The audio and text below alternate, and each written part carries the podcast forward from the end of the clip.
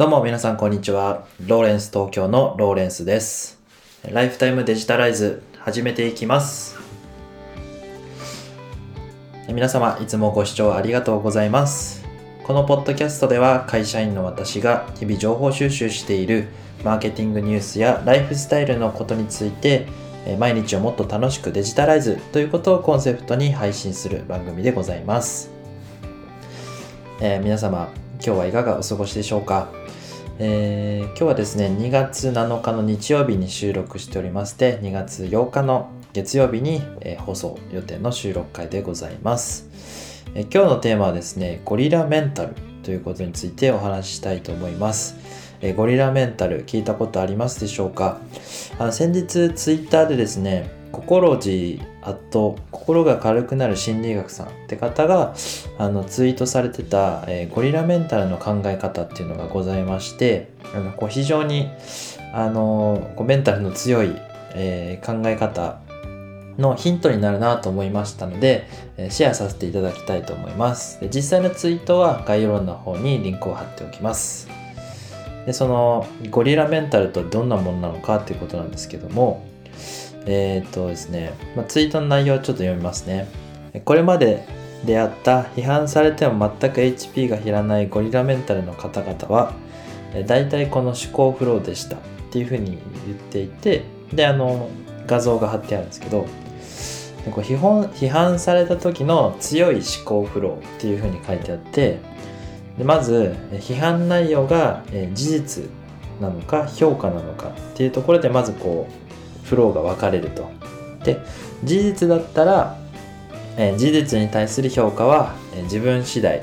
なので傷つかないっていう流れになるんですよね。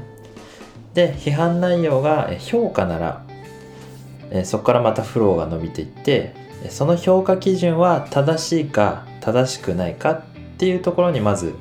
あのまた分かれるんですよねフローが。でそのフローが正しくないっていうことであれば、分かってない人の意見は、どうでもいいので傷つかないっていうところにたどり着くんですね。だからその批判内容が事実だった時とたどり着くとか同じってとこなんですね。で、えその評価基準がもし正しいということだったら、え自分にとってその正しい評価基準は、え大切な基準なのかどうかってことですね。でその大切なら、えーただの改善点を指摘してるくれてることなので、えーただの成長チャンスですよ。だから傷つかないと、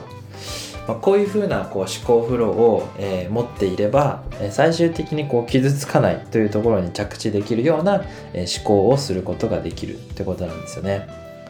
まあ、あの実際に画像を見見てあのいただいた方が言葉で説明するよりこう非常に分かりやすいと思うんですけども要はこう批判された時にその評価基準っていうのが正しいのか正しくないかっていうのを自分にとってどうなのかっていうのを一回考えてみてで改善点ならそれをあの教えてくれてるっていうふうに思えば、えその自分次第の問題だから、えー解決するよねってことになるんですね。でその評価が変なこと言ってるようだったらあの全く関係ないので無視すればいいしっていうようなそういうメンタルのお話でございます。あのゴリラメンタルっていう初めて聞きましてこのインパクトはあの非常にある言葉だと思うんですけど結構あかなり洗練されたこう思考フローの方法だと思いますので、えーぜひ試してみてもらいたいなというふうに思います。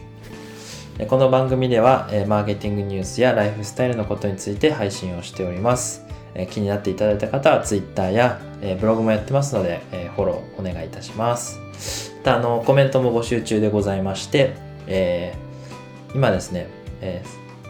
最近便利だったアプリの話についてコメントを募集しておりますので、えーぜひ、えーコメントいただければなというふうに思っております。えコメントしていただいた方は、えー、Twitter であの紹介もさせていただきますし、ポッドキャストの中で、えーあのプロフィールの